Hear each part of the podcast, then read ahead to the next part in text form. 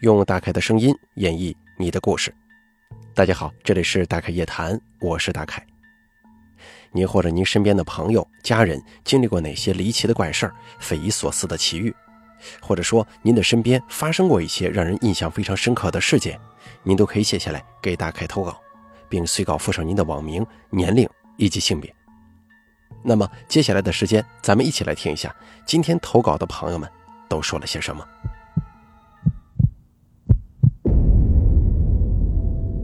第一位投稿的朋友，他的 QQ 尾号是八三二七，他是这么说的：“大概你好，我来自山东滨州，是一名二十四岁的女生。我听你故事应该有四年多了，在大学里经常听着你的故事画画或者做手工，你的声音总是可以让人静下来去专心做一件事儿。今天啊，我就跟大家分享一下我从大人口中听来的几个细思极恐的事儿。”这第一件事啊，是在我上小学的时候。那会儿啊，跟着爷爷奶奶一起生活，家里总是来一些爷爷奶奶的朋友串门。有一天，有个爷爷到我家玩的时候啊，跟我们说起前几天他的一个亲戚去世了，他就跟着去帮忙处理一些后事。好几个人忙活了一天，晚上终于可以休息的时候，因为安排我那个爷爷跟他朋友休息的房间只有两个，一间里屋，一间外屋。里屋里头只有一张床，我那个爷爷他们有四个人挤不开呀，于是来我家串门的爷爷就睡到外屋的沙发上了。就在那个爷爷关上灯准备睡觉的时候，突然听到茶几上有叮叮当当的声响，就像是两个杯子碰在一起发出的声音。那个爷爷感到很奇怪，就打开灯看向茶几。可是茶几上的杯子两两之间都隔着一段距离呢，我那爷爷就怀疑自己是不是听错了，又关上灯准备睡觉。可是这一关灯，那个叮叮当当的声音又响起来了。打开灯再去看，还是啥也没发现。当时吓得我那个爷爷就跑到里屋去了，跟其他人说了这个事儿。其他人就说：“行了，你甭在外头睡了，咱们在一起啊，挤在床上凑合一晚吧。”好在后来也没再发生过什么。接下来要给大家分享的第二个故事，也是发生在上小学的时候，听我舅奶奶讲的。我舅奶奶年轻的时候上过大学，在那个年代上过大学是一件很了不起的事儿。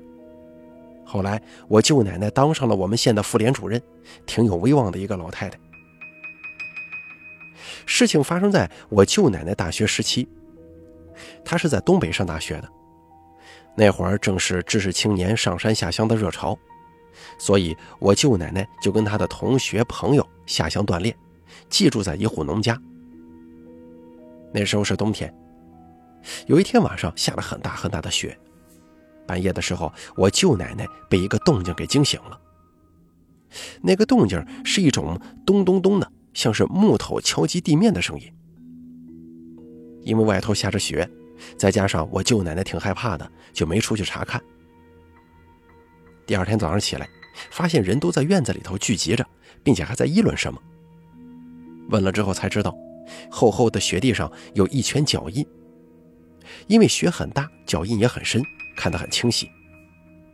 脚印围着半个足球场大的院子绕了一圈，既没有开始的痕迹，也没有终止的痕迹。意思就是这个脚印凭空出现，又凭空消失。而且都是左脚的脚印。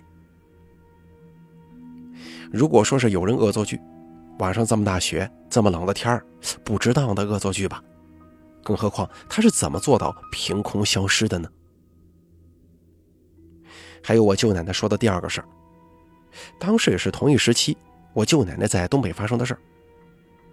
有一天晚上，我舅奶奶在床上看书，看着看着，总感觉有个人在盯着自己。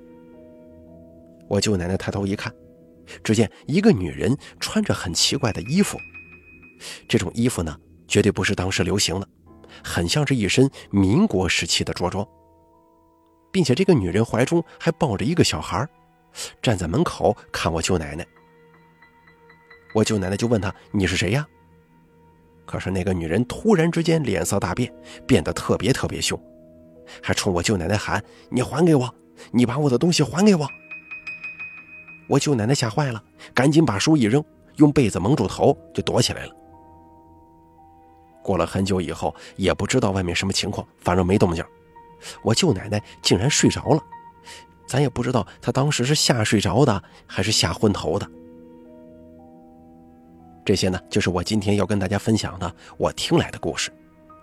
这第一个故事我是不知道是真是假的，但其他两个故事我感觉啊，我舅奶奶这种无神论的老党员、老干部是不会编这种故事来骗人的。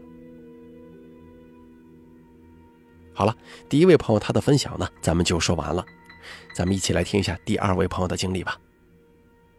大概你好，我来自甘肃，今年二十九岁，你叫我铁锤就可以了。我今天啊有几个故事想在这儿分享一下给大家。第一个故事呢是我妈跟我说的，我听完之后好像有那么一丢丢的记忆。这个事儿发生在我两三岁的时候，我跟我妈在我奶奶家里住，由于那会儿还是平房，如果上厕所的话就要穿过奶奶家门口的花园去对面的公厕上。晚上的时候，我妈妈想去厕所，就拿着手电抱着我陪她一起去了，她也害怕嘛。那会儿路灯不多，厕所更是漆黑一片。然后呢，我就在边上站着陪我妈。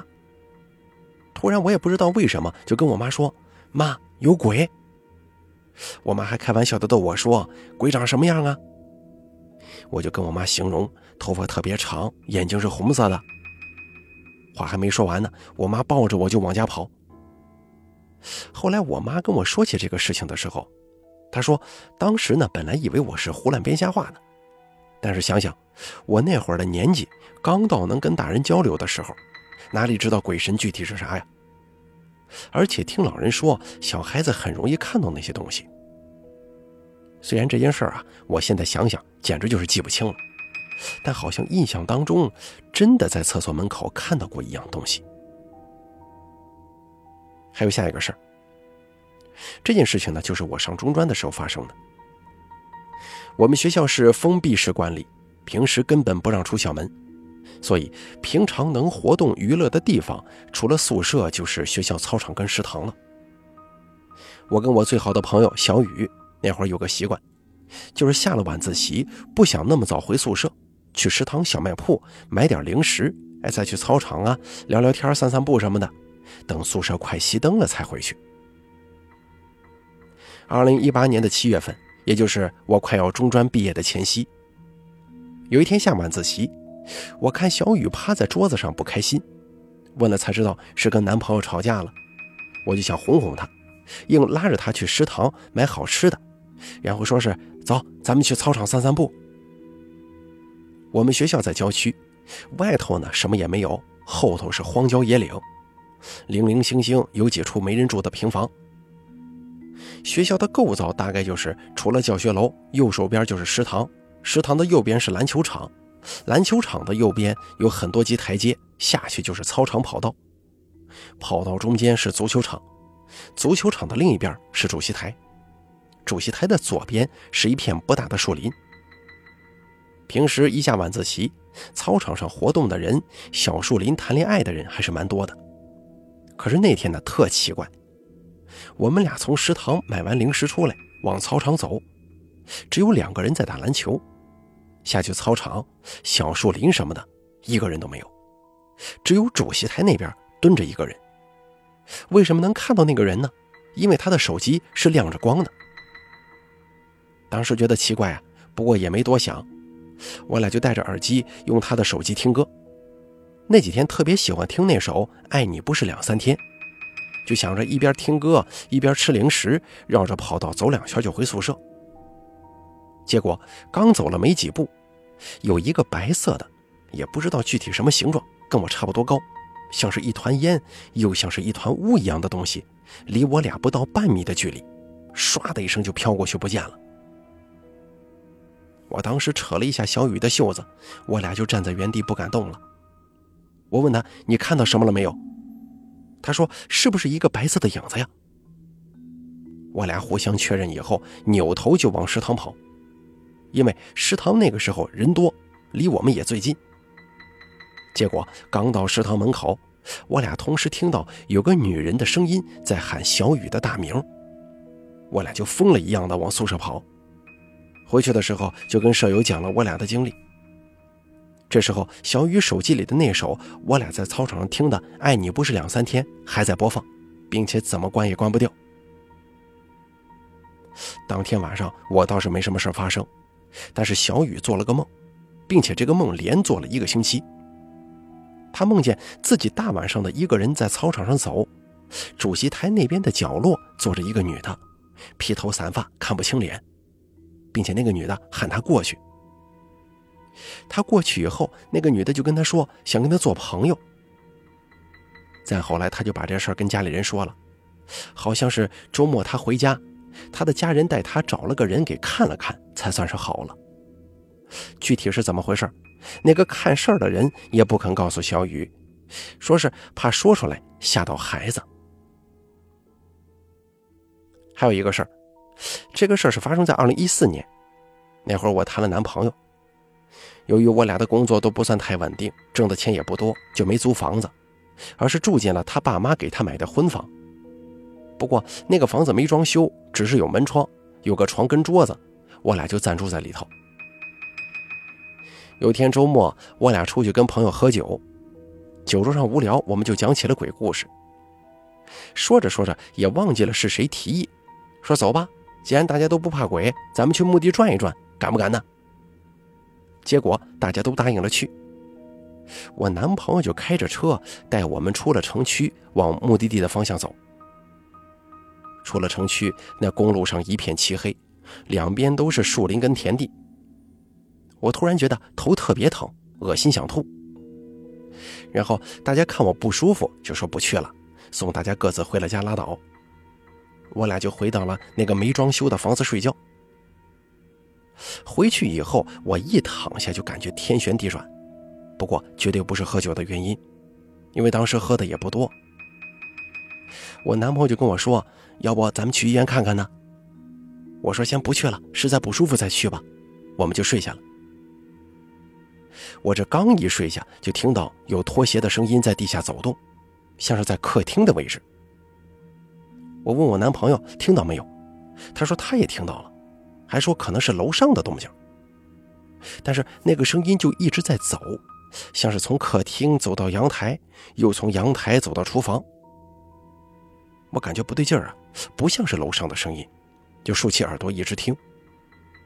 结果我听到那个声音走到卧室门口，由于没装修啊，卧室是没有门的，我一下就坐起来了，喊我男朋友。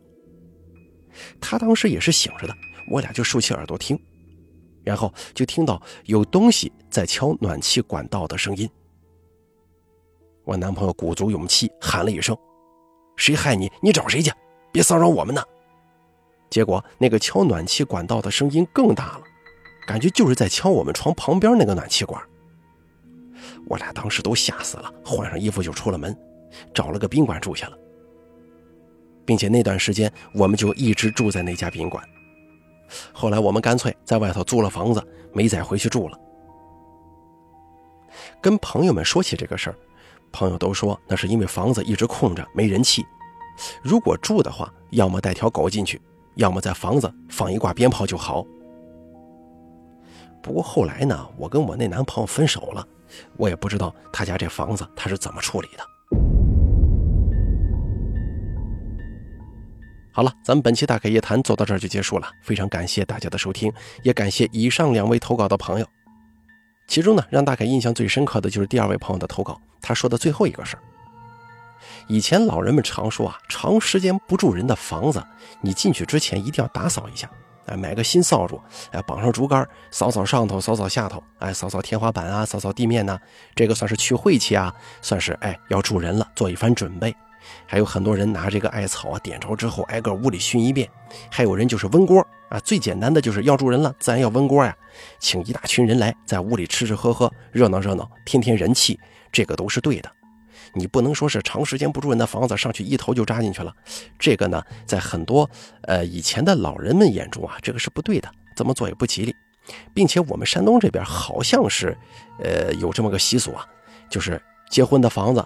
你一旦装修好了要结婚住，这房子到结婚那天是绝对不能空人的。哎，你不管是父母进去住也好啊，兄弟姐妹进去住也好，必须得占着人气儿。